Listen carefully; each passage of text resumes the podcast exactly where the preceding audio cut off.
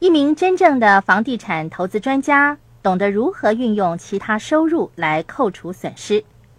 举例来说，你是一名有着一份全职工作的雇员，你在房地产的投资上损失了金钱。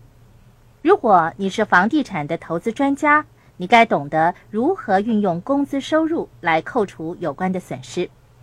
只要按着几个大原则来做，就可以成为一名真正的房地产投资专家。第一是参与房地产投资专家的活动。你可以在课程的第三个部分看到什么是房地产投资专家的活动。你需要透过不同的形式亲身参与房地产的活动。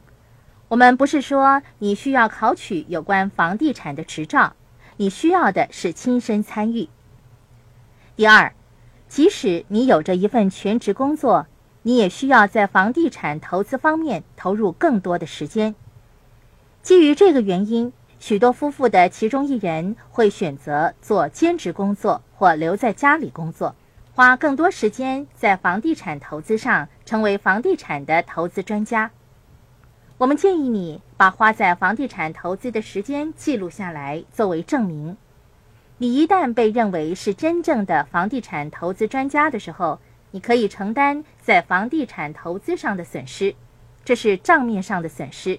税法是容许你以其他收入来扣除这些损失的。